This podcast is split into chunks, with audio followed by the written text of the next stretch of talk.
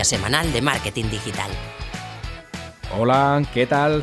Bienvenidas y bienvenidos al episodio 46 de Planeta M. Hoy hablaremos de SEO y más en concreto haremos tertulias sobre las auditorías de contenido. Para hablar de este tema tan apasionante ya tenemos listo el equipo de Planeta M de hoy. Ellos son Álvaro Sánchez desde Gijón. Hola Álvaro. Aloha a todos, hola Paul, muy buenas. Aloha, ¿qué tal todo? Moderadamente bien. Lo suponía. Eh, Álvaro es antioficinista, antiexperto y se ayuda a sí mismo a ser rico en tiempo y dinero. Y vende humos, en... Y vende humos, además. Además. Su perfil en Twitter es arroba gente invencible. Correcto, ¿no, Álvaro? Correctísimo. Ahora que dices esto de los vendehumos, tenéis en marcha la segunda edición del ranking de vendehumos de Quédate con el cambio, ¿no? A mí me gusta más llamarlo Campeonato de España de vendehumos. Campeonato de España. Le da como caché. Soy campeón de España. Pues sí, pues sí. Pues nada, pues animamos aquí a todo el mundo que participe, que está la cosa muy divertida. Apretada. Apretada, sí, sí, sí. Y también tenemos a Juan González Villa desde Madrid. Hola, Juan. Hola, Paul. Hola, Álvaro, ¿qué tal? ¿Qué pasa, Juan? Bien. ¿Tú qué tal? Bien, muy bien, muy bien. reincorporado tras unas pequeñas vacaciones de verano. ¿Cómo viven estos gurús? Eh, sí, sí, sí. cuando quieren. Pues vivimos que cuando volvemos de vacaciones nos encontramos montañas y montañas de, trabajo en todos los proyectos. Vaya, sí, sí, sí, Por lo demás, bien. Genial. Eh, Juan es consultor SEO e e-commerce. Siempre dice que hay que darle al usuario lo que está buscando. Su blog es useo.es y su perfil de Twitter es arroba seostratega. ¿Correcto, no, Juan? Correcto. Bien. Y finalmente, para acabar con las presentaciones, yo mismo, Paul Rodríguez, desde Vic, marquetero y CMO de facturadirecta.com. Mi perfil en Twitter es arroba Paul Rodríguez Riu. Antes de empezar, recordarte que tenemos patrocinador. Se trata de Don Dominio, que además ha creado no uno, sino dos códigos promocionales para ti. ¿eh? A ver, que los tengo por aquí apuntados. Oye, brutal esto, ¿eh? Sí, sí, sí, a tope con Don Dominio. Eh, a ver, son Planeta M Dom y Planeta M Host. ¿Vale? Con el primero te llevas un dominio.com por un año por solo 3 euros. 3 euros. Oye, por favor. Por favor. Por favor, esta gente lo están regalando. Sí, sí. Lo están regalando. Y con el segundo te llevas un hosting básico de un año con el 50% de descuento, que al final queda todo por 12 euros y medio.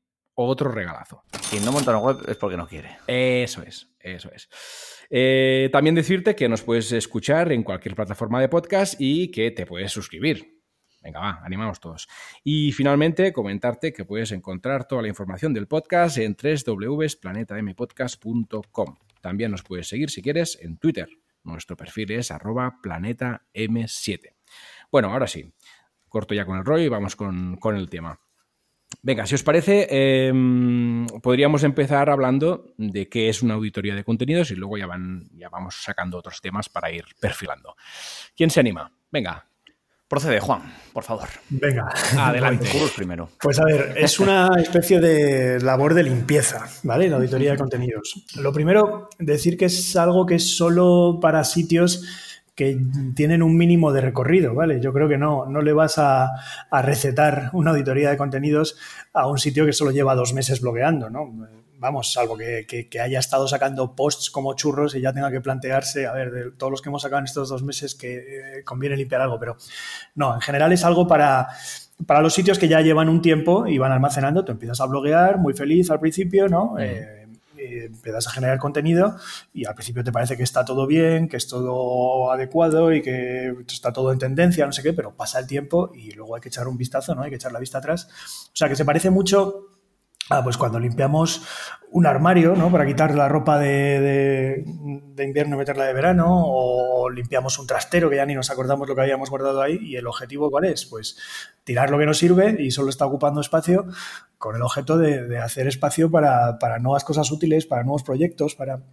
o sea que la auditoría de contenidos sería más o menos esto, este proceso, decidir de todo el contenido que tenemos, qué nos sirve, que está funcionando bien y por tanto lo conservamos, y qué no sirve para nada y lo único que está haciendo es ocupar espacio y lo vamos a probablemente a quitar o mejorar, actualizar, mm. combinar a veces entre sí, dos, dos, posts que se parecen mucho los podemos combinar entre sí, cosas, cosas así, ¿vale? Sí, estoy muy de acuerdo en lo de limpieza. Esto es en el libro de un libro muy famoso de Scott Adams que se llama Cómo fracasar en todo y así triunfar. El tío dice. Gran libro, ¿eh? Gran libro. Gran libro. Lo, he terminado recién y la verdad es que es un libro súper recomendable. Yo soy súper fan de Dilbert y también lo he leído y es, un grandísimo. Pues en este libro él cuenta que es muy desordenado. Entonces, que solo ordena, solo siente la necesidad de ordenar cuando alguien va a su casa. Entonces, que lo que hace de vez en cuando es invitar a gente a su casa para obligarse a ordenar. Pues Google siempre va a nuestra casa, siempre termina yendo. Entonces, ¿qué mejor, qué mejor ocasión que venga a la vista de Google para ordenar un poco? Y sobre todo lo que decía Juan de ordenar por, cuando pasa el tiempo, que la gente está blogueando, porque además hay una cosa que antes se hacía mucho, que es utilizar el blog como redes sociales. Antes tú te encuentras, pues por ejemplo, post del estilo Feliz 2014. La gente publicaba una entrada del blog Feliz 2014 o Feliz 2015 o hemos hecho esto cuando ese contenido es más útil ahora en redes sociales. Un contenido de redes sociales no es un contenido de blog. ¿Qué pasa? Que se va acumulando un montón de basura, como en tu casa, como se va acumulando cosas que más que ayudar, igual en su momento fueron útiles, pero ahora entorpecen. Entonces, una auditoría de contenido sirve para entrar allí y ver de todo lo que hay allí, de ese contenido, cuál es útil, cuál no, cuál es útil ya no solo... Y aparte, aparte de, por, tiempo, también por estrategia. Imagínate que durante primero, durante siete años he estado creando contenido en el blog. Pues hay que, hay que ver qué es útil y qué no. Pero aparte por estrategia. Si has estado atacando, por ejemplo, y esto es un caso real que luego mencionaremos, un, servicio que crea contenido temático, pero que la estrategia está confundida porque es un negocio local, pero está atacando keywords que se buscan en toda España. Entonces, la auditoría de contenidos también sirve para ajustar esa estrategia. Para esto, ¿qué está rankeando? ¿Nos interesa rankear esto? Pues no, nos interesaría rankear algo, por ejemplo, un servicio más local. Al final es entrar, limpiar y tomar decisiones. Vale, y, esto es, ah, ¿en qué momento es adecuado hacerlo? Es decir, estamos hablando de, antes Juan decía, un negocio que empieza no tiene mucho sentido, pero ¿a partir de cuándo eh, es adecuado hacer una auditoría? Claro, no tiene sentido, es como si entras en una casa nueva y no tiene sentido hacer una auditoría de cosas. Sí, sí, sí, sí. Mericondo no va a tu casa cuando está vacía. Claro. Cuando va a tu casa. cuando tienes muchos calcetines desordenados, sí, sí. Claro. Pues aquí es lo mismo. Si tienes calcetines mezclados con los calzoncillos, con las camisetas, tienes 50 tipos de camisetas o tienes camisetas en la cocina, en el salón, en, el baño. Entonces llega Mericondo y te dice, no, mira, las camisetas, ¿dónde las camisetas? Vamos a agrupar todas las camisetas aquí. Esto es lo mismo. Vamos a agrupar todos los posts que hablen de esta temática. Si tu keyword principal es mm, fontanería, pues si tienes 16 artículos que hablan de fontanería en un sitio, pues vamos a crear una categoría de fontanería y después vamos a colgar los diferentes posts que hablen de fontanería de esa categoría, que sean más específicos. correcto. ¿Y cuáles serían las principales ventajas de hacer este proceso de limpieza? Desde el punto de vista de SEO, eh, es estrictamente SEO, está bastante claro que Google da una puntuación de calidad como a nivel de sitio, ¿vale? Eh, entonces, si lo hace a nivel de sitio, quiere decir que cada URL cuenta, ¿vale? O sea, no, no que las URLs vayan totalmente por separado, eso es, eso es para rankear para una keyword eh, concreta, pero esa puntuación de calidad que nos afecta un poco en todo, hasta cierto punto, pues eh, depende de todo lo que tenemos. Cuando en el sitio tenemos muchos, muchas URLs, muchos posts que son de baja calidad, nos hacen bajar la puntuación completa, ¿sabes? Integral, total del sitio de calidad, ¿vale? Mm. Y entonces el, el, objetivo es subirla, es mejorarla, ¿vale? También incluso muchas veces se dan, que es de lo que ha estado hablando Álvaro, se dan eh, canibalizaciones, ¿vale?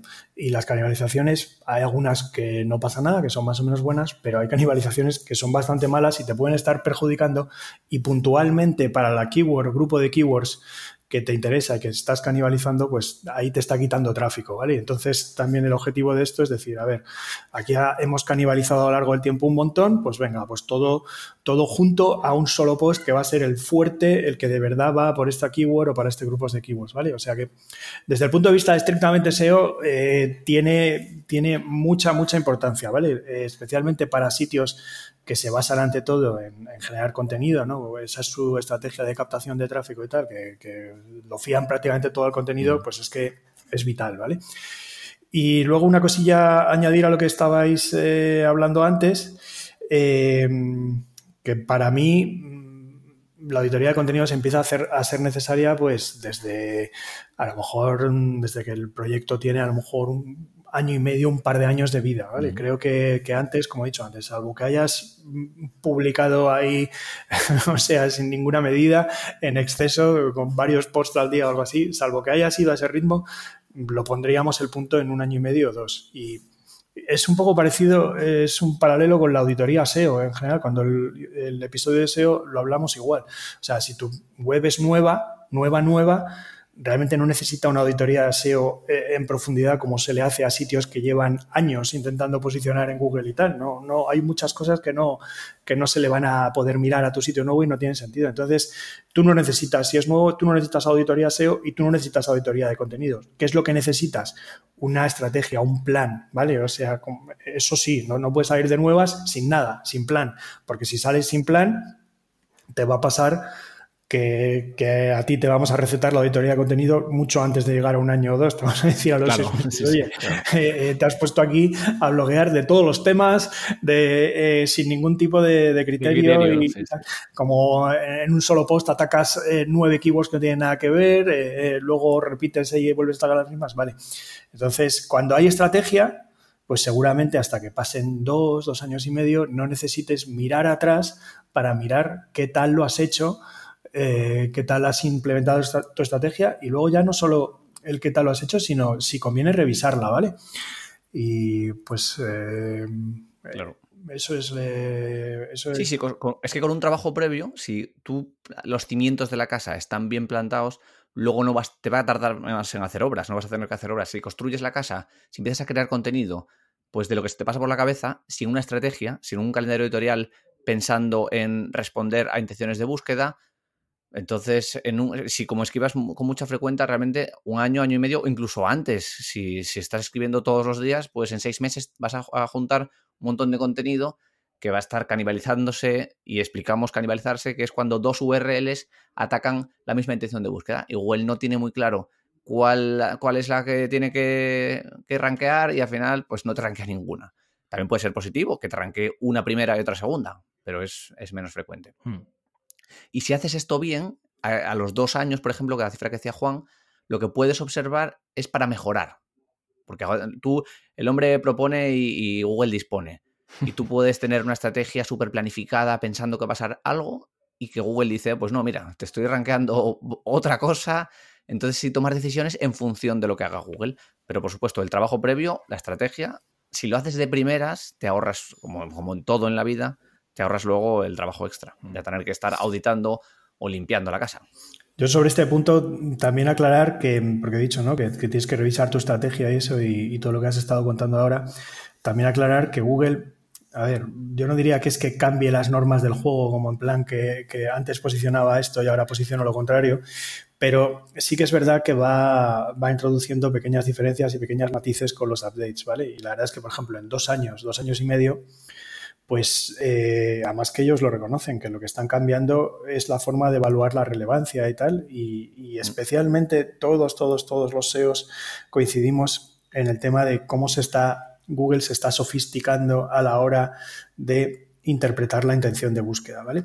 Entonces, es muy posible que si tú estás siguiendo un plan de contenidos, una estrategia de contenidos trazada hace tres años, pues que esa estrategia hace tres años podía estar correcta desde el, pues desde el punto de vista de lo que mandan, lo que mandaban los cánones, ¿vale? Hace tres años y que tú tuvieras ahí, fueras muy como a por keyword, ¿vale? Y entonces, pues bicicletas eh, de paseo, eh, un post, y luego eh, bicicletas para divertirse, ¿no? Entonces que ahora Google esté metiendo todo en ese saco y tú digas, joder, a mí hace tres años nadie me lo dijo eso, ¿vale? Pues porque la, mm, más o menos hace tres años la mayoría de la industria siempre había gente ya adelantándose a eso, y hace dos, y hace uno, y, ayer, si depende a dónde vayas, a qué consultor y, y a qué tal, pero en general ya ahora vamos estando de acuerdo de que ciertas cosas que son ya no sinónimos, sino que realmente son diferentes formas de poner en la cajita de búsqueda más o menos el mismo concepto, ¿vale? O sea, en la misma intención del usuario se puede poner de varias maneras. Entonces, no vamos a crear un post para cada una de esas frasecitas, ¿vale? También tenemos, Paul se acordará de qué número, también tenemos un episodio de intención de búsqueda, que además creo que fue uno de los primeros en los que coincidimos eh, Álvaro y yo aquí. Sí. ¿Vale? Y pues es eso, ¿no? Que por eso hay que revisar, que puede que tú lo hayas estado haciendo fenomenal en, en torno al plan que te habías trazado, pero eh, ojo, que Google va ajustando sus cositas y luego mm, nosotros, como SEOs y, tal, toda la comunidad se va dando cuenta de qué es lo que funciona y, perfectamente ahora te pueden recomendar que traces tu plan de contenidos de una forma un poquito distinta a como te lo estaban recomendando hace dos, tres años, ¿vale? O sea que no... Mira, un ejemplo, Juan. El otro día me encontré una web de una peluquería, estaba mirando, analizando peluquerías de Barcelona, etcétera, una que tenía un post para mejor peluquería de Barcelona y otro para mejores peluquerías de Barcelona. A poco que sepas de intención de búsqueda, sabes que para esa búsqueda, cuando la intención de búsqueda es comparar, investigar, Google te va a devolver, lo considera solo una. Sí, no, eso, era una aberración hace tres años también.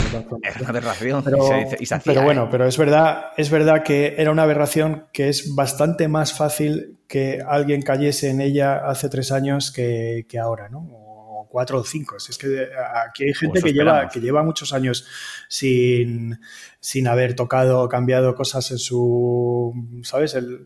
hay mucha gente que no, que no revisa lo que publicó hace cuatro o cinco años, que es, a donde vamos con todo esto de la editoría de contenidos, que a lo mejor está ajustándose a las buenas, ¿no? a las mejores prácticas que se recomiendan ahora lo que en lo nuevo que está publicando, pero lo que dejó puesto ahí hace cuatro o cinco años ya no, prácticamente no lo toca, ¿no? Vamos, te voy a decir más. Hombre, también, y por, y por dar un palito también a Google, a veces sigue funcionando, ¿eh? No, Google no es tan listo y a, veces, sigue tragando. A veces siguen funcionando cosas, pero mm, yo creo que a día de hoy ya son un poquito más la excepción que la regla, ¿vale? Y sobre todo es que para mí es cuestión de tiempo que dejen de funcionar, ¿vale? O sea, es como un... Sí, sin duda. Una estrategia a largo plazo no puede pasar. Es como un reloj ahí que está tic-tac, tic-tac y, dentro de poco al final ya prácticamente nada, ¿vale? Em, entonces, mm, como estas cosas ya las sabemos ahora, si... Es que además se ven los resultados. Si es que la mayoría de la gente seguramente con, estrategias de estas hace cuatro o cinco años tenía un montón de tráfico y ahora ya no tanto. Y muchas veces te preguntas, ¿y qué me está fallando? Y es el, eh, eh, los enlaces, el no sé qué, el tiempo de carga y no sé cuántos. No, es contenido, ¿vale? Y, a veces también no se hacía intencionadamente. La gente también creaba contenido y tú hablas de campings y, entonces pues hablas de un camping y luego otra vez de otro camping y de camping y de camping y de camping sin categorizar ningún tipo de taxonomía realmente Google no tiene ni idea luego que tiene que rankear. A veces rankea una, que suele ser bastante listo, aleatoria, que es como la que la toma como referencia. Y miras en Search Console y ves que realmente hay cuatro URLs, pues Camping 1, Camping 2, Camping 3. Y resulta que la 2 es la que considera y la 2 es la que tiene tráfico. Claro.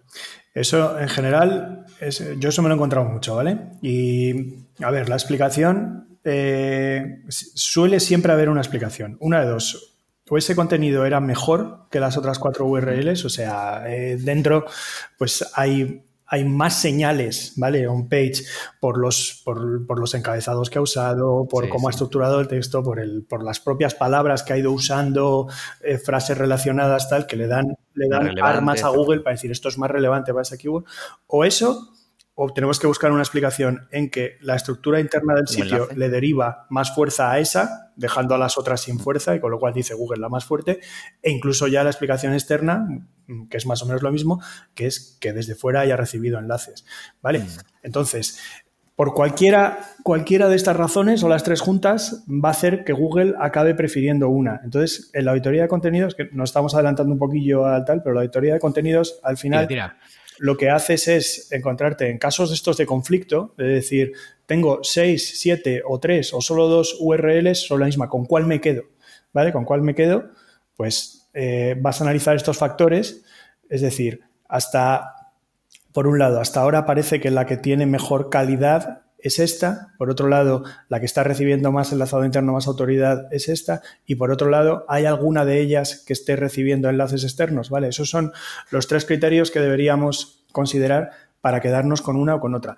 Quedarnos con una o con otra no quiere decir necesariamente en plan, vale, dejo esta y las otras cuatro las mato, ¿vale? O, o la otra la mato y ya está, ¿no? A veces puedes coger incluso todo el contenido de la que vas a matar y agregarlo a la primera o partes del contenido de la que vas a matar y agregarlo a la primera, ¿vale? Ahí te, puede venir muy bien hacer una de estas, pasarlo por una de estas herramientas que te dice qué contenido es único y qué contenido se repite, ¿vale? Entre dos documentos, ¿vale? Entonces puedes decir, ah, mira, aquí hay justo hay un par de parrafitos que en el otro no estaba, pues me lo voy a pasar y tal, y al final te haces uno que es como el más fuerte, como siempre, sin caer en repeticiones, ¿no? O sea, eh, eh, fijándote en que no vayas a estar dándole y dándole otra vez a lo mismo, a lo mismo, a lo mismo, hablando como un papagayo.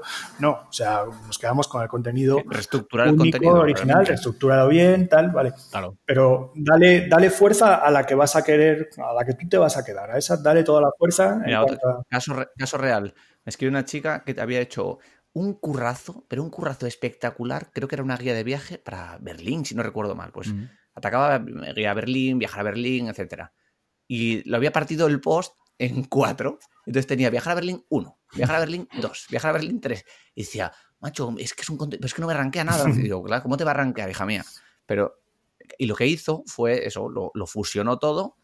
Aunque luego metas incluso paginaciones, que no pasa nada, si te va a quedar 14.000 palabras, va a ser un libro, pues lo puedes paginar y Google entiende que vale es la 1, es la 2, es la 3, es la 4, o incluso crear una categoría viajar a Berlín o Berlín y desde esa categoría atacas viajar a Berlín. También, y después, efectivamente, como entradas diferentes, ya creas, pues viajar a Berlín en invierno. Eso es. Museos de Berlín y ese propio contenido no hace falta que lo fusiones en uno, sino como categoría. Claro. Si tiene suficiente peso, una categoría. Si tú encuentras keywords que mm, no vamos a caer en lo de antes, ¿no? En lo de hacer keywords muy parecidas y tratar de rankear una URL por cada una. No. Si tú encuentras keywords que claramente dan intenciones diferentes, ¿vale? O sea, por ejemplo, Sitios que ver en Berlín en un día. Ese puede ser un post. Otro. Eh, sitios. Berlín en una semana. Eh, sitios de. Sí, una semana en Berlín. Otro, sitios en Berlín de noche, ¿vale? Que, en Berlín parece ser que tiene mucha, mucha vida nocturna, yo no lo sé. y, y para eso. Sitios en Berlín con, con, niños, ¿vale? O sea, viajar a Berlín con niños, ¿vale? Esos, todos estos son intenciones distintas y te pueden dar para cuatro o cinco posts, ¿vale? O sea, que a lo mejor no siempre la solución única es el megapost que lo toca todo y tal, que puede ser, pero hay otras, ¿vale? Y a lo mejor te dan, te dan mejor. Aquí estamos hablando de un poquito, esto es también una cosa de la que hace tres o cuatro años nos hablaba. Esto es el organizarlo todo como en, un clúster de contenidos, ¿vale? Un clúster es un, es un racimo, hablando en, cristiano. Entonces, tú, como bien has dicho ahí, harías, este clúster va, va a desgranar el viaje a Berlín, ¿vale? O todas las posibles keywords de viajar a Berlín y tal. Entonces vas a tener una cabeza del clúster que sea, que puede ser tu página de categoría si quieres, o puede ser una página cualquiera, o sea, eh, ¿vale? Una, página que tú te creas ahí, que, tenga una introducción o algo y que luego tenga una especie de menú con enlaces el que te lleva a las distintas partes del clúster que acabamos de hablar, ¿vale? Uno. ¿Qué pasa si quieres, mm, si tienes solo un día para ir a Berlín? ¿Qué deberías ver? Pues lee este post. Eh, si te pasas una semana entera, ¿qué te recomiendo? Esto. Eh, si vas con niños, eh, tal. Si vas en plan de fiesta y de noche, esto otro. los mejores restaurantes para comer en Berlín, este otro. ¿Vale? Eso sería, para mí, ahora mismo, la mejor, mejor, mejor forma de tenerlo todo organizado y estructurado en tu. Pero claro, esto, ¿cómo pasas de una estructura caótica a esta otra? Pues eso es lo que eso es lo que decía que nos estábamos adelantando un poquito y esto es mm, lo que yo llamo la auditoría de contenidos en sí, ¿vale? Mm, yo os explico cómo lo, cómo lo hago. Es una pena que no, que no podamos ver aquí cosas, pero os voy a decir dónde se puede ver. Precisamente la presentación que hice en Seon the Beach este año, había una slide, había una diapositiva que era esto, ¿vale? Que es que yo en Data Studio pongo, es una tabla, es una tabla en la que pongo todas las URLs del sitio, ¿vale? Y una serie de columnas en la que pongo una serie de métricas sacadas, ahora os voy a explicar de dónde. Por un lado, de SafeCont, que no lo hemos nombrado todavía y la verdad es que es para mí... Lo hemos nombrado casi, antes casi la nombra. casi la nombra. pues SafeCont es la, es, para mí es la herramienta, eh, vamos, por excelencia, ¿vale? Para la auditoría de contenido, porque todo esto que he estado explicando de dar una puntuación de calidad al sitio en general, que viene de la puntuación individual de cada una de las URLs y de, la, y de cómo se está transmitiendo la fuerza dentro de ellas, eh, eh, que tiene en cuenta también las repeticiones de keywords, todas estas cosas, ¿vale? Todo esto tiene, pues nada, está muy bien hecho, tiene sus algoritmos que probablemente no sean al 100% exactamente iguales que los de Google, pero eh, están bien hechos, están basados en principios también de, Information Retrieval, ¿vale? De IR y, está, está bastante bien planteado y te acaba dando una puntuación final. En plan, tu sitio a día de hoy rastreado entero recibe esta puntuación de calidad. Luego tú vas y limpias, ¿vale? Limpias cosas que tienen puntuación claramente baja y tal, que además las ves. O sea, es que esto, claro, o sea, esto es un párrafo aquí, un post que tiene eh, cuatro líneas de contenido y que encima va a por la misma keyword que va esta otra y tal. Pues nada, esto lo quito, ¿vale? Vas limpiando así, vuelves a pasar SafeCont y ya mejora y ya te da una puntuación mejor, ¿no? Vale, pues entonces, ¿yo qué es lo que hago? Me saco unas métricas que me da SafeCont, que son, por ejemplo, porcentaje de duplicación que le da a esa URL ¿vale? Número de URLs con las cuales hay conflicto, hay, hay, hay, un mínimo de duplicación. Y luego también te da una puntuación que es el eh, risk score, ¿vale? El risk, eh, la puntuación de riesgo que le da a esa URL. Entonces, esas tres métricas las tengo ahí en mi tabla. ¿Vale? Luego, siguiente herramienta de la que saco métricas, fundamental para mí, es Search Console, ¿vale? Porque son los datos de tráfico desde Google, o sea, de tráfico orgánico, estos no están contaminados, son reales y tal. Entonces, mm, me puedo poner clics e impresiones como, como mínimo, aunque podría poner alguna cosilla más, pero vamos, lo que sí me pongo, me suelo poner ante todos los clics, porque si, si una URL me está dando 0,000 tráfico, pues eh, en, un, en un periodo amplio, ¿vale? O sea, cogeros un mes, tres meses o tal. Me lo pongo ahí para que esté también. Y luego, por último, ya como complemento, me saco de Ahrefs los enlaces que le encuentra a cada una de las URLs. O sea, que van directas a cada una de las URLs de mi sitio. Que esto, a ver, como sabéis, la mayoría de sitios, la mayoría de enlaces suelen ir hacia la home o a veces tenemos alguna página estrella que es la que está recibiendo algún enlace y tal y luego la, gran mayoría se quedan con cero, ¿vale? O por lo menos que sean do follow y tal, pues, pues, se quedan prácticamente con cero en muchos sitios y tal.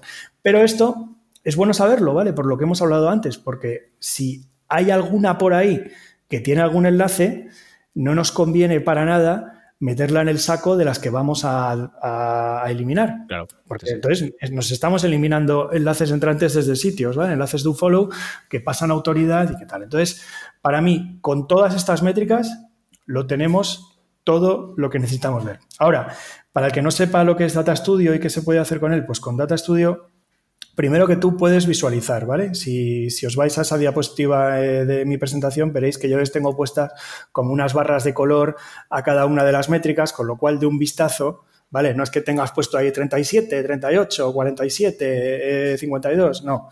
De un vistazo ya comprendes y sobre todo si ordenas por esa métrica, pues ves perfectamente, las tienes un poco puestas como en proporción, ¿no? O sea, pues mira, aquí hay una que tiene un montonazo de tráfico, otra que no tiene nada, o aquí, por ejemplo, ves todas, todas, te pones, ordenas por porcentaje de duplicación, que SafeCont casi siempre, por raro que os parezca, casi siempre, especialmente en sitios grandes, te va a sacar un montón de URLs a las que les va a estar dando, pues porcentajes muy altos de 80, 85, 90, veces 100 de duplicación con otras, ¿vale? Esto todo el mundo dice, no, no, no, yo no, mi contenido no está duplicado, yo no he repetido, yo no sé qué, luego viene StateCont y, y te, vamos, te, da, te, da, unos palos que no veas, ¿vale? Entonces te lo ordenas así, por, de mayor a menor, y, ya las tienes ahí en la tabla. O sea, eh, es que te están saliendo, ¿sabes? O sea, sobresalen que lo veas. Tienes una fotografía de, cómo estás, ¿no? De claro, cuál es la situación. Por cierto, Juan, voy a hacer. Eh, David Moral en el podcast que tiene con Álvaro un día comentó que. El amigo Moral. El amigo Moral comentó que a ver si algún día Juan se pone a vender sus plantillas de, lo escuché, lo escuché. De Data Studio y voy a apoyar la moción, ¿eh? Voy a apoyar la moción. Yo creo aquí que, hay un negocio potente ¿eh? y que muchos estaríamos dispuestos a comprar esas, esas plantillas, ¿eh? Porque... Juan, te monto yo, te monto yo una web muy rápida Te salen socios. Ahora, en cuanto acabe el podcast hablamos, hablamos un poquito sobre Te salen socios, rápido. Sí. Bueno, en fin, eh, a lo que iba es que en el Data Studio y sacando todas estas métricas, realmente es que ya tienes prácticamente hecha tu auditoría o sea, luego tienes que tomar decisiones, ¿vale? Que eso será el siguiente paso que hablaremos ahora, pero ya tienes los datos necesarios para tomar decisiones y además los puedes estar visualizando de una forma, mm, pues nada, que entra por los ojos muy fácil y muy tal, ¿vale? Y que las puedes ordenar lo que tú quieras. En plan, puedes decir, a ver, porque además en Data Studio puedes aplicar filtros, ¿vale? Entonces puedes decir, quiero sacar de aquí a todas las que tengan enlaces, porque si tienen enlaces desde otros, pues, pues nada, fuera, porque en ningún momento me voy a plantear eh, eliminar ninguna de esas, ¿vale? Entonces ya solo se quedan las que tienen cero. ¿vale? Luego, por ejemplo, quiero sacar de aquí todas las que tienen un tráfico considerable, porque bueno, porque fuera tal, ¿vale? O sea, vas haciendo así filtros y a lo mejor te quedas, pues mira, a la 25 URLs que está clarísimo que te tienes que cargar porque no tienes salvación posible. O puedes, o puedes atacarlo de otra manera, ¿vale? Puedes hacerlo al revés, puedes atacar por el lado positivo, como en plan, a ver, ¿cuáles son las que se van a quedar seguro, seguro? Pues entonces ordenarías al revés, ¿no? Como de menor a mayor para el porcentaje de duplicación interna, ¿vale? También eh, de menor a mayor para la puntuación esa de risk. Y en cambio en tráfico, el tráfico orgánico que estás recibiendo, los clics, lo harías al revés, de mayor a mm. menor, ¿vale? Los que ya están arriba, pues oye, estas las salvo seguro, esta, me la, esta sí, esta se queda, ¿vale? O sea, así es como vas, como vas trabajando luego. Muy interesante, muy interesante. Os cuento yo mi sistema que... Adelante, Álvaro. A ver, es un poco más, un poco más aterrizado para la gente que tenga, pues, los pequeños o sitios que tengan dudas, que crean que tengan canibalizaciones. Mm. Uno, ese es un sistema que, que, lo saqué del blog de HREFs, que es gratuito ese sistema, porque al final lo que haces es, primero, como varios pasos. En vez de utilizar HREFs, puedes utilizar Search Console, traer las páginas más enlazadas del informe de, de, de, Search Console. el primer paso sería listar todas las webs de tu sitio todas, pues con un sitemap o un, plugin de WordPress que, te saque todas las URLs que tengas. Con, con ese más un filtrado, tú vas a Analytics, vas a comportamiento, sacas todas las páginas y las segmentas por tráfico orgánico para ver cuáles son las que más tráfico orgánico tienen de Analytics. Después, o bien en Hrefs, como decía Juan, miras las, los backlinks que tengas por URL o de Search Console. Y todo esto lo subes a un Excel, que ese Excel eh, lo pondremos aquí porque está, lo compartieron los de Hrefs, Mm, y te toma, te, subes todos esos informes y te saca la decisión que deberías tomar automatizada, digamos, esto hecho para, mm, para muchas URLs, automatizada la, decisión que tienes que tomar. Pues imagínate, si es una web, mm. es una URL que no tiene tráfico, pero que sí tiene enlaces, por ejemplo. Pues entonces haremos una, y que no queremos mejorarla, pues hacemos una redirección 301 para aprovechar la fuerza de ese enlace hacia una categoría, por ejemplo, o hacia otra, o subfusionamos ese contenido con otra y te va dando las decisiones que tienes que tomar de forma automatizada. Está bien. En sitios más pequeños, mi consejo es trabajar las canibalizaciones. Primero, haces un site dos puntos, SIT dos puntos, y miras todos que tengas, todo lo que tienes indexado ahí. Si tienes demasiado, si tienes demasiado ya te lo vas a oler y te puedes empezar a oler que, dónde podrías tener canibalizaciones. Un sitio increíble para mirarlo, el mejor es Search Console. Filtras por consulta y le das a ver qué páginas están rankeándose para esa consulta y si ves que tienes cuatro, como en el ejemplo de Berlín, si esta chica va a Search Console y busca Berlín, pues va a encontrarse un montón de URLs que, hablan de Berlín, todas esas. Entonces ya tienes pistas. Y al, final lo vas a hacer a mano. Te haces un árbol de decisión y lo que hago es creo un árbol de decisión en función de lo que me interesa. ¿Qué me interesa? ¿Esta URL tiene tráfico? ¿Sí o no? Si sí tiene tráfico, luego ya la pregunta es, traído de Analytics, ¿tiene tráfico? ¿Ese tráfico es orgánico o no es orgánico? Si, no, si tiene tráfico pero no es orgánico, significa que tiene tráfico pues, de redes sociales, de referidos, que es un contenido que, bueno, que, se está moviendo. ¿Por qué no tiene tráfico orgánico? Pues decisiones. Lo me voy a mejorar. le voy a meter enlaces, lo voy a, lo voy a trabajar de algún modo. O si no tiene tráfico, que es lo normal, de los esas entradas del blog que tienen 150 años, si no tiene tráfico, la siguiente pregunta es, ¿tiene enlaces? Si tampoco no tiene tráfico y tampoco tiene enlaces, ya las posibilidades de que lo vayas a desindexar o a borrar o a, o a mandar a una 301 es grandes, salvo que lo quieras mejorar. No tiene tráfico, no tiene enlaces, pero ¿merece la pena mejorarlo? ¿Está tocando, incluso tienes en Search Console que tiene palabras importantes en posición 20, 30? Bueno, pues ¿merece la pena mejorarlo? Decidir, ¿y qué pasa si sí tiene enlaces? No tiene tráfico, pero sí tiene enlaces. ¿Vas a, mejorarlo? ¿Te, interesa? ¿Vas a dedicar recursos a trabajar ese texto o a encargárselo a alguien? Sí, vale, pues lo mejoras. Pero si no te merece la pena mejorarlo y sí tiene enlaces, pero no tráfico, lo que hablamos, una 301. Y aprovecho eso para la redirección, para aprovechar la fuerza de ese enlace, lo mando a la categoría, a la home o donde me interese. ¿Y, qué orden? Si no tienes tiempo, no tienes recursos, pues mira, las 20, las 20 URLs que, más susceptibles de mejora tengan, que más rendimiento te van a traer, para las keywords más importantes de tu sitio. Si eres eh, a un blog de Berlín, pues ¿qué es lo que más se busca? Pues Berlín en una semana. Pues si tienes cuatro artículos de Berlín en una semana, pues tira por ahí. O sea que no hace falta atacar, no hablamos solo para esto, es, por supuesto, y que todavía no hemos mencionado el presupuesto rastreo, que cuando tienes 160.000 URLs de blogs ahí, contenido duplicado por todos lados, Google pierde el tiempo, pero en este caso que estamos hablando no es importante. Tú tienes un blog pequeñito que hablas de Berlín, hablas de ciudades, pues las que más te interese, las que más, si tienes afiliados de, de Viator, de Berlín y no tienes de Venecia, pues entonces céntrate en las de Berlín y busca las canibalizaciones. Y con una tarde o dos tardes de trabajo orientando esos contenidos, por ejemplo, de Berlín a la categoría con luego ese clúster donde tengan las diferentes temáticas más concretas de Berlín, va a traer mejores resultados. Que al final una autoría de contenido puede ser para una web muy pequeña o para una web muy grande. Sí, sí, la mayoría de la gente que escuche esto tendrá webs pequeñas. Sí. Y el, beneficio principal es, como dijo Juan al principio, las canibalizaciones. Que es que es, yo creo que es el problema más frecuente que me encuentro, como el caso del de Berlín, o, es que la gente no lo sabe. Entonces piensa, bueno, o, escribieron sin pensar en SEO, sin pensar que es contenido de mucha calidad, ¿eh? Este, esta, esta, guía de Berlín era, bueno, o de, es que no me acuerdo si era de Berlín o de Budapest o qué, pero era un contenido buenísimo. es que era brutal pero no se rankeaba, porque Google no, tiene claro, tampoco tiene enlaces, no tiene enlazado interno para decirle cuál es la buena, no hay canonicals, no, no hay nada.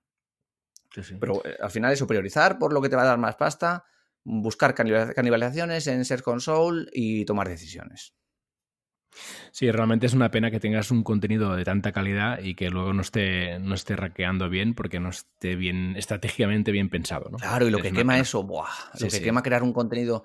esta mujer estaba, estaba quemadísima porque pues el esfuerzo, ir a Berlín Brutal, sí, sí, sí. ¿Puedo meter otra, otra cuña de mis informes de Data Studio? Hombre, por favor, que, lo vamos a, que los vamos a vender, Juan. Sí, habéis hablado de, las canibalizaciones. Ah, a ver, para las canibalizaciones, yo tengo uno y este sí que, primero que lo puede hacer cualquiera, ¿vale? Si, si, si, si sabe un mínimo de Data Studio, lo puede hacer cualquiera porque no hacen falta herramientas más allá de Search Console, ¿vale? Simplemente conecta Search Console. De hecho, por ejemplo, a partir de la plantilla que yo he compartido gratis, eh, hace tiempo, que está en mi blog. Gratis de por ahora eso, eso. Gratis por No, esa, esa va a quedar gratis, no te preocupes. A partir de esta plantilla gratis es muy fácil de hacer, ¿vale? Yo os lo explico. Tú tienes conectado Search Console. Entonces, te puedes hacer una tabla en la que salga como dimensión, salgan las palabras clave, ¿vale? Las consultas. Pones como dimensión consultas, en inglés queries. Y como métrica vas a poner las URLs, las landing pages, ¿vale? Quieres saber a cada consulta cuántas landing pages le están dando alguna impresión en Search Console, mm. ¿vale? Y lo pones en orden, por orden de esa métrica, de mayor a menor. Es decir, que ahí de un vistazo lo que vas a ver es, por ejemplo, en el caso de esta chica, vería viaje a Berlín a lo mejor eh, y le saldrían cuatro URLs, ¿vale? O vamos, yo, yo. Es que esto, de hecho, en el, en el post en el que sacaba esta plantilla, aunque la plantilla no está puesto como tal, pero ya lo, ya lo explicaba, lo podéis ver ahí, ¿vale? En el post ponía un ejemplo de un blog que tenía ahí para, una palabra clave, pues tenía setenta y tantas o, tal, ¿vale? Entonces. Claro, lo que se puede hacer además esto ya sería lo chulo chulo, y esto lo expliqué también en, la charla en el SEO the Beach, y si veis las diapositivas lo veis, es que en la misma página de Data Studio tener esa tabla que he descrito, y al lado otra en la que si haces clic en la primera tabla, haces clic en una URL, lo que te va a salir en la segunda son las URLs individuales que están raqueando para, para, para esa keyword, ¿vale? O sea, lo explico otra vez, que eh, te pones a la izquierda una y a la derecha otra. Es que claro, como aquí no lo estamos viendo, es un poquito complicado. es complicado, es complicado, sí, sí. Te pones a la izquierda una tabla, la primera que yo he descrito, que son las que tienen keywords y a su lado el número de páginas que están posicionando, ¿vale?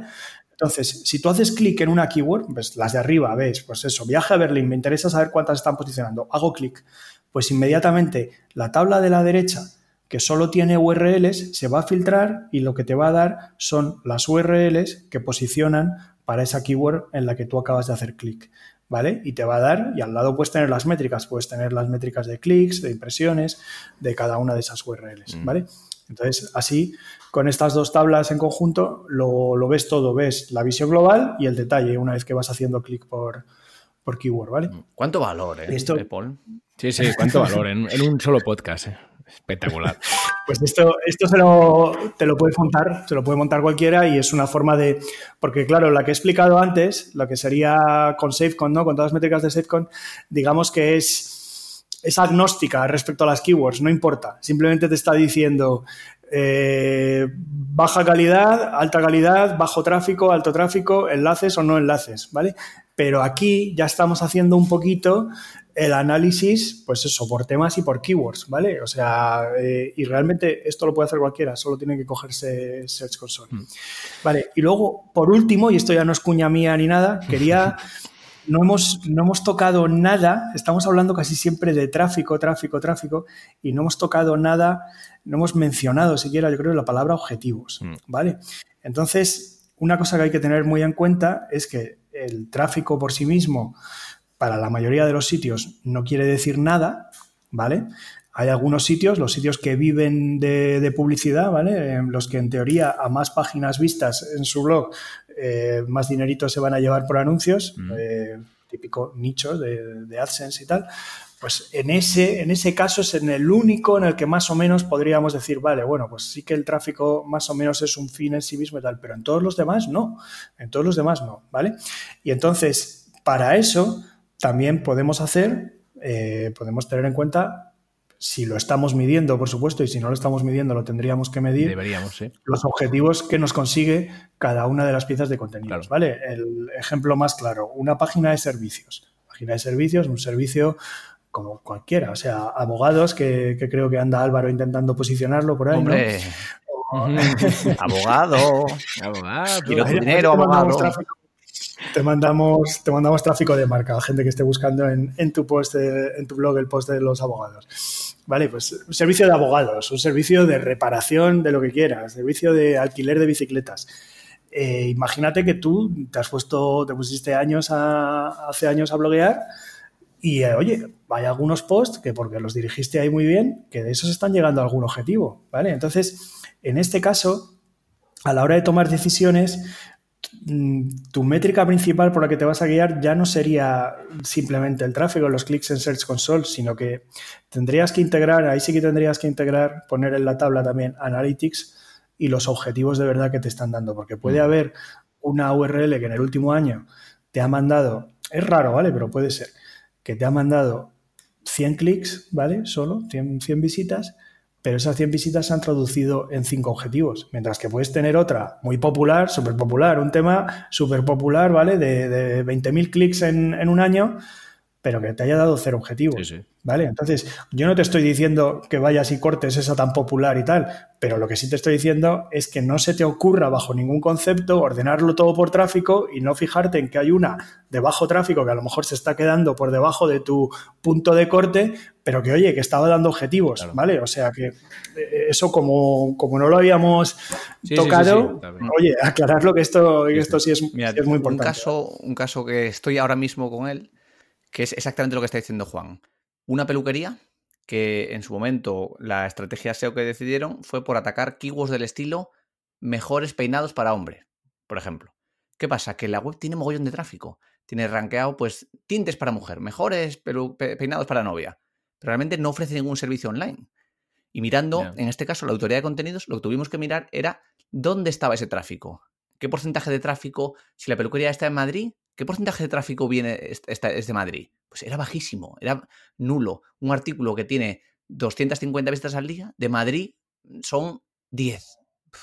¿Para qué? Mm mi propuesta fue, pues uno, o metes un producto, metes afiliados de Amazon y les dices, pues mira, esta, utiliza este, comparte este secador en, Amazon, o sacas un curso de peinados para novias descargable o algo, o luego lo que, lo que decidimos, y está por ver cómo va a funcionar, es coger ese contenido, meterlo en la página de servicios y trabajar el esquema de la página de servicios, o sea, de hacer una 301, meter ese contenido de la, del post, imagínate, post de los mejores peinados para hombre. Como hay un servicio de peluquería para hombre y hay búsquedas peluquería para hombre en la localidad, hacer una 301 de esa entrada del blog llevando el contenido para desde la página de servicio atacar tanto la intención de búsqueda informacional como la intención de búsqueda transaccional. El tío que quiere cortarse el pelo en Barcelona, más el esquema de, servicio, hairdresser, hair salón, creo que se llama, con los precios, etcétera. ¿Por qué? Porque todo el tráfico que tenía es que no es, es un tráfico inútil. ¿Para qué quiero eso? Encima mm. no estaba midiéndose ni, ni, contactos ni nada. Era, es perder el tiempo. Eso sí, yo le estoy avisando, le digo, es que tu página va a perder tráfico. Porque, claro, eh, Analytics y mola mucho ver peinados para hombre, peinados para mujer, rankeado con visitas y tal pues esto se va a caer, pero es que no te está dando dinero. Claro. Sí, sí. veremos cómo, cómo, cómo, rankea. Ya nos contarás, ya nos contarás. Eso es muy curioso porque me recuerda, a mí me pasó con uno de mis primeros clientes, que era una clínica de fisioterapia en un barrio de Madrid.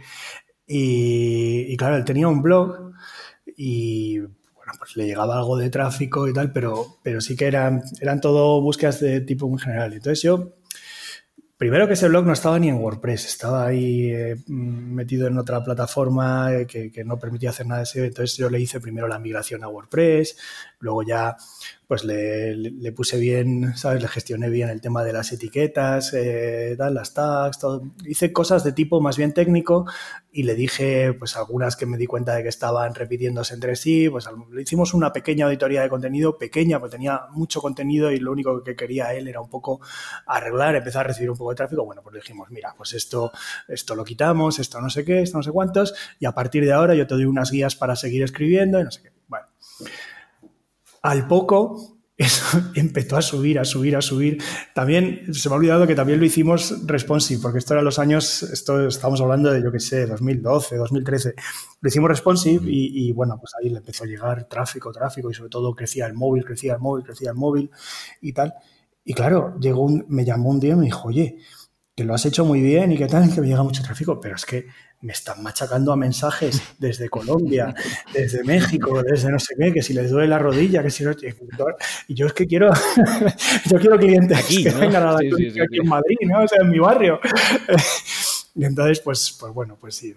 obviamente esta persona lo que necesitaba era una estrategia local, que está bien que tengas un blog que hable sobre temas en... Pero, pero claro, o sea, que es que todo... Lo, lo, importante es la, la definición de, de la estrategia y de los objetivos que, tú quieres, tú quieres lograr y tal. Entonces, está muy bien lo que has contado, porque sí, es, otro aspecto que quizá no habíamos incidido en él, que la auditoría de contenidos, aparte de para hacer pequeños ajustes o grandes de esta URL sí, esta URL no, es que también te, puede decir, eh, a ver, con lo que tú has hecho hasta ahora, eh, servía para el fin tal, pero tú en realidad tienes otro. Pues entonces, ¿qué hacemos? Replanteamos la estrategia, decimos, porque eso sí, a lo mejor ha habido alguien que en principio tenía una web para servicios, pero lo único que, ha hecho es lograr tráfico y a lo mejor es un tráfico aprovechable por un lado para AdSense o, por otro para afiliados a Amazon. O, marca personal. si tú eres, por ejemplo, es, marca personal, qué sé yo. Claro, un fisio pues y estás hablando de, cómo arreglar un esguince con un masaje, pues quizás te llama un día al periódico y te consigues un enlace, no sé. Sí, que, la auditoría de contenidos también que te diga esto, ¿vale? Que te sirva de, pues un poco de, guía y de tal, y decir, mira, es que has estado un poco equivocado en el tiro, y, pero ahora mismo tienes la oportunidad de replantearlo hacia esto o, tal. Antes de tirar todo el contenido y decir no sirve y empezamos de cero para lo que realmente querías al principio, pues a lo mejor dices, pues mira, dejo esta blog, dejo este blog aquí como nicho de AdSense y, me hago otro para el tema del servicio local y tal. Yo qué sé, o sea, puedes optar por un montón de cosas, pero la auditoría de contenido que te la diga que, te lo diga esto, que te lo diga. O geolocalizas las visitas y los que vengan de fuera de España les metes AdSense. Mm. Sí, eso se puede hacer. Con Tag Manager, geolocalizas y le muestras la publicidad solo. Un e-commerce que solo vendía para España, pero tenía el blog le estaba llegando muchísimo, muchísimo, muchísimo tráfico de México, de Argentina, de tal, a los cuales no les podía vender. Y yo le dije al cliente hacer exactamente eso. Dice, mira, pues eh, pon anuncios de AdSense para todos los clientes de fuera de España filtra para que no pueda aparecer nunca competencia tuya y si sacas algo de ahí extra, mm, pues... Eso que te pues, es que es tráfico que, es tráfico que te está consumiendo recursos, aunque de verdad que no es, es, inapreciable, pero, pero es que no le sacas nada. Claro. estás ayudando sin cobrar. Que vas a ayudar cobrando. Vale. Y ya sobre esto, ahí ya es meternos un poquito en, en SEO un poquito más, más avanzado y de tal, pero este tipo de casos son muchas veces los que cuando llegan updates, de repente caen bastante. ¿Vale? Porque digamos que lo que Google se encuentra es que no están alineados los objetivos en principio de la web con el contenido que hay. ¿Vale? Mm. Eh, o sea, por ejemplo, tú tienes un e-commerce. No, es el caso de este cliente, ¿vale? Porque no, lo hicimos así, nunca se me habría ocurrido recomendárselo al cliente, pero imagínate que tú tienes un e-commerce que quieres vender una cosa y cuando llega, porque como tienes mucho tráfico pero no vendes tanto, a alguien en algún momento se le ocurre, vamos a poner banners por todas partes, ¿vale? Y pop-ups y tal. Entonces, alguien llega y lo primero que se encuentra es publicidad de, de no sé quién. Muchas veces, además, los e-commerce hacen lo que ponen es publicidad suya, ¿vale? Es decir, tienen el blog como captación de tráfico y lo que estaban intentando era a toda, a toda costa mandar, pues eso, mediante banners, mediante pop-ups, mediante call to actions, hacia la tienda, hacia el e-commerce, que es lo que les da dinero a ellos, ¿vale?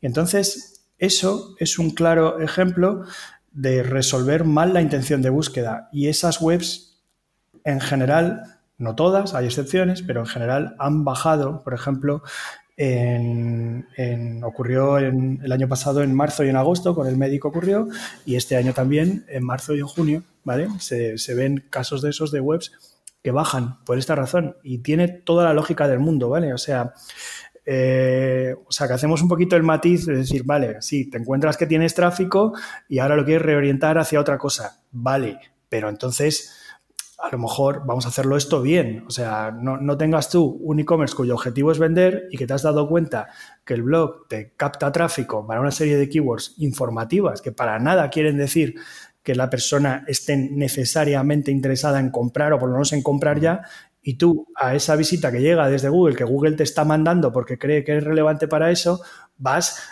y le machacas anuncios, ¿vale? Anuncios tuyos propios que le puedes decir, no, no, no, si esto no es un anuncio, esto, esto no es AdSense, esto es... No, amigo, pero Google se da cuenta, o sea, Google se da cuenta de que tú llegas ahí y de que lo primero que hay es un banner y lo segundo no sé qué y que encima eh, en los tres primeros segundos te sale un pop-up y no sé qué y el contenido de verdad, el que buscaba el cliente, pues hay que bajar para encontrártelo, ¿vale? Muchas veces está incluso below default. ¿Vale? Más abajo de lo, de lo que se ve en principio al llegar a la pantalla sin hacer scroll. Entonces, eso a Google no le gusta nada. Y eso suele traducirse, como digo, en caídas de tráfico repentinas en uno de estos updates. Y luego, ah, Google, que vaya bandazos, no sé qué. qué malos son. a veces tienen todo el sentido del mundo. Yo no digo, que no se me entienda mal, ¿eh? no digo que todas, todas las caídas o subidas que ha habido en los últimos updates se expliquen exclusivamente con esto. Para nada, ojalá. Que a veces no queda otro remedio, Juan. Imagínate que tú tienes, eres un fisioterapeuta y te, han dicho, no, es que el blog es súper importante para traer contenido, para crear contenido, para traer tráfico orgánico, etcétera, ¿Qué pasa? Que las keywords de demanda activa, la gente que está buscando fisioterapeuta en Madrid, eh, me duele la espalda, ¿qué hacer si me duele la espalda? Madrid, dolores de tobillo, fisioterapia para embarazadas en Madrid, lo que sea. Esas keywords son muy limitadas y tienen pocas búsquedas. Entonces, eh, un SEO, por ejemplo, vas a una agencia de voy, pues mira, vamos a crear contenido. Vamos a crear contenido para cómo que no te duele la espalda en la cama, por ejemplo. Entonces creas ese contenido que ya es demanda pasiva, no es demanda activa. Es gente que le duele la espalda, pero no sabe que quiere, que quiere contratarte. Y si por casualidad está en Madrid, oye, pues mira, eso que te llevas. y, tienes la posibilidad de que te llame. Que, el, fin último de ese texto no es responderte a la búsqueda porque te duele la espalda. No, el fin último de ese texto, el objetivo de ese texto. Una cosa es, yo cuando encargo textos a redactores, explico cuál es la intención de búsqueda a resolver y cuál es el objetivo a conseguir con el texto.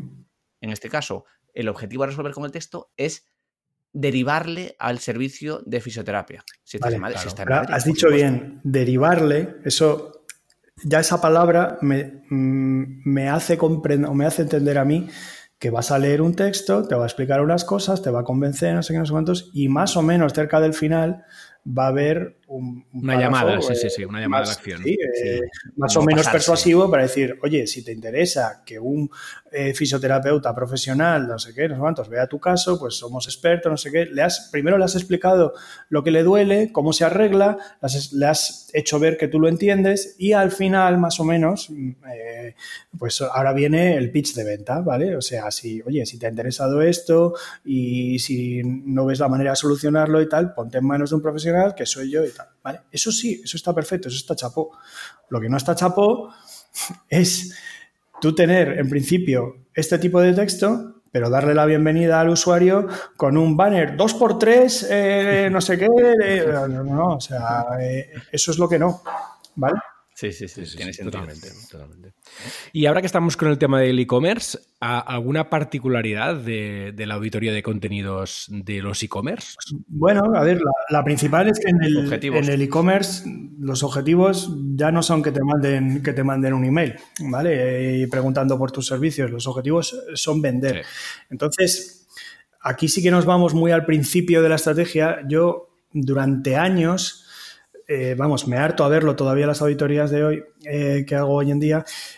Durante años se, ha, se puso de moda el hacer un blog para, pues eso, lo ha dicho Álvaro muy bien, casi un poquito como, como de redes sociales o para tener algo que ir compartiendo las redes sociales mm. o, o, bueno, que sin más que la persona que lleva ese blog y que lleva ese e-commerce, pues como en plan, bueno, contenido que más o menos tenga que ver con mi nicho para que así a ver si Google me va mandando algo de tráfico, no sé qué, pero, pero realmente muy poco alineado con, una posible intención de compra al final, ¿vale? Eh, que ese, ese es, yo creo que es el único contenido que le interesa tener a un e-commerce. O sea, para mí, contenido eh, y e-commerce son mm, guías, consejos, respuestas a preguntas basados en distintas etapas del proceso de compra. Que puede ser la primera, que es muy, muy, muy de informativa, de, de, mm, de ver un poco qué es lo que hay dentro del, nicho o dentro del rango de productos que te interesan, ¿no? O sea, pueden ser búsquedas muy de principio de funnel, pues yo qué sé, pues me conviene más un, iPhone o un Android, mm, eh, tal, pues, pues bueno, ¿y, qué pasa? ¿Que, ¿Que, ese post, porque es muy de principio de funnel, no le interesa a un e-commerce que venda teléfonos? Sí, sí le interesa, pero lo tiene que tratar como tal, tiene que hacer, puede poner una guía para que sepas decidir entre, entre iPhone o Android, ¿vale? Y ahí pues no estás, es que no le estás vendiendo el último iPhone que acaba de salir o el Android no sé cuál, porque, porque todavía no se ha decidido el hombre, ¿vale? Entonces le empiezas a explicar y tal.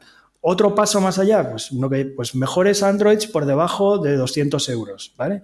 Pues, pues venga, pues este tío ya lo va teniendo más claro, aquí ya le podemos hablar de modelos, no sé qué, ese ves que eso tiene todo el sentido del mundo porque, porque a lo mejor no te lo compra a ti al final, pero, pero este es un tío que ya, que ya va teniendo claro lo que quiere y tú lo vendes, mm. ¿vale? O sea, este tipo, este tipo de contenido es el que tú quieres tener. Ahora, eh, cosas como, por ejemplo, eh, historia del iPhone o, cuál fue el primer Android en el mercado o cuál...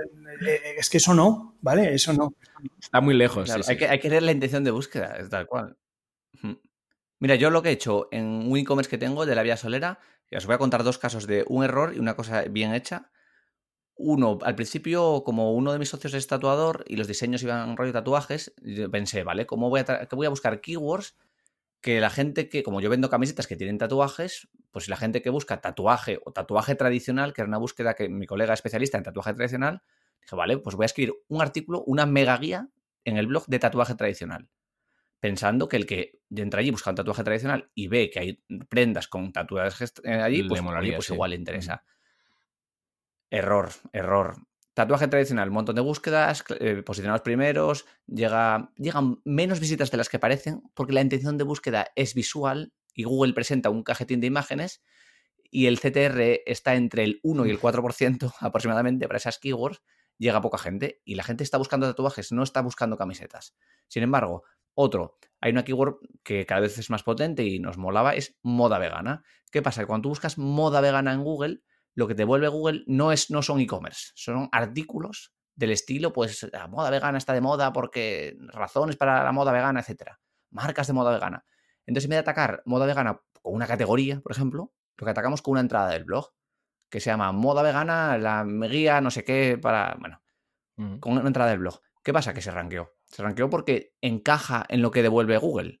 Si intentáramos rankear una categoría de e-commerce, no. Si, si intentáramos rankear, por ejemplo, zapatos veganos, ya pues que seguramente cambie, o, bueno, zapatos de mujer. No te va a responder un artículo informacional, una entrada de blog.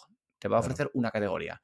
Entonces, si tú tienes un e-commerce y quieres saber qué contenido tienes que crear, vete a Google y mira qué contenido que te interesa está devolviéndose con entradas de blogs. Con entradas, con textos largos, mm, opiniones, informativos, un, texto largo. La intención de búsqueda es, es informativa o es en ese proceso, como lo que decía Juan, en el proceso de compra el tío está muy verde todavía y tú lo vas canalizando, le vas, lo vas alimentando hacia, hacia terminar comprando, o, quizás no te compre a ti o a la primera, pero luego puedes hacer remarketing, pues, puedes trabajar un poco sobre ese cliente y distinguiendo siempre entre demanda activa y demanda pasiva. Demanda activa es la gente que busca comprar camiseta algodón orgánico. Demanda pasiva es la gente que busca mm, moda vegana.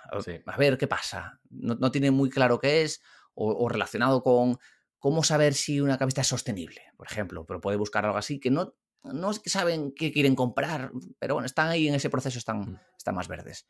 Y mirar qué devuelve Google. Si Google devuelve categoría de e-commerce, no hagas una entrada de blog de eso, porque no. O, si, o con el caso de tatuaje tradicional, si Google está devolviendo imágenes de tatuajes, no crees una, una, mega entrada de blog como hice yo, porque no vas a vender un pimiento. Muy bien, muy interesante. Pues eh, chicos, se nos va acabando el tiempo. No sé si hay algún, algún aspecto que queráis destacar. A mí me parece que al final se nos ha quedado, lo ha dicho Álvaro más o menos, pero se nos ha quedado por mm, especificar las acciones posibles para cada URL una vez que hemos visto los datos y tal, ¿vale? esto es muy fácil, lo voy a decir muy, muy sencillito. Hay cuatro para mí. Una es dejar como está, otra es mejorarle a esa URL concreta el contenido, mm. la otra es hacer consolidación con otra, ¿vale? De esa URL con otra o, con otras, ¿vale? Para crear un post fuerte a partir de tres o cuatro URLs que tenías antes. Y la última es, si esta es insalvable y no te interesa consolidarla con otra, es eliminar y desindexar, que puede ser... Eh, existe una alternativa que es la de hacer 301, ¿vale? De esta, si, si, acaso tuviera, tuviera enlaces externos. Pero en general, si no tiene enlaces externos, que es casi lo más normal, la eliminas, te aseguras de que Google te la desindexe, ¿vale? Porque muchas veces si borramos cosas a capón, ¿vale? De nuestro sitio, eh, Google se la queda en el index porque, bueno, no, no se la ha vuelto a encontrar, pero tampoco nadie le ha dicho que la saque, mm. ¿vale? Y entonces nos aseguramos que la desindexe, la sacamos del sitio, ¿vale? Ahí ya eso ya es como en plan, se acabó, pasó la historia. Limpieza de verdad, limpieza de verdad. Pero nada, eso, eso era todo. Creo que lo hemos, lo hemos tocado bastante, bastante bien el tema. Muy bien. Valor, Juan. mucho valor, mucho valor. pues ha sido súper interesante, así que muchas gracias, Juan. De nada, gracias a vosotros. Un placer, como siempre. Igualmente. Gracias, Álvaro. Gracias a ti, Paul. Abrazo, Juan. Un abrazo fuerte a los dos. Y gracias a ti por escucharnos. No olvides darle al me gusta, comentar o dejar una reseña. Volvemos la semana que viene con mucho más. Y comprar en Don Dominio. Eso es. Usad el código. Usad el código. Venga. Macho, lo voy a usar yo hoy, ¿eh? Claro, pues venga. Pa'lante. Hasta el próximo episodio. Saludos.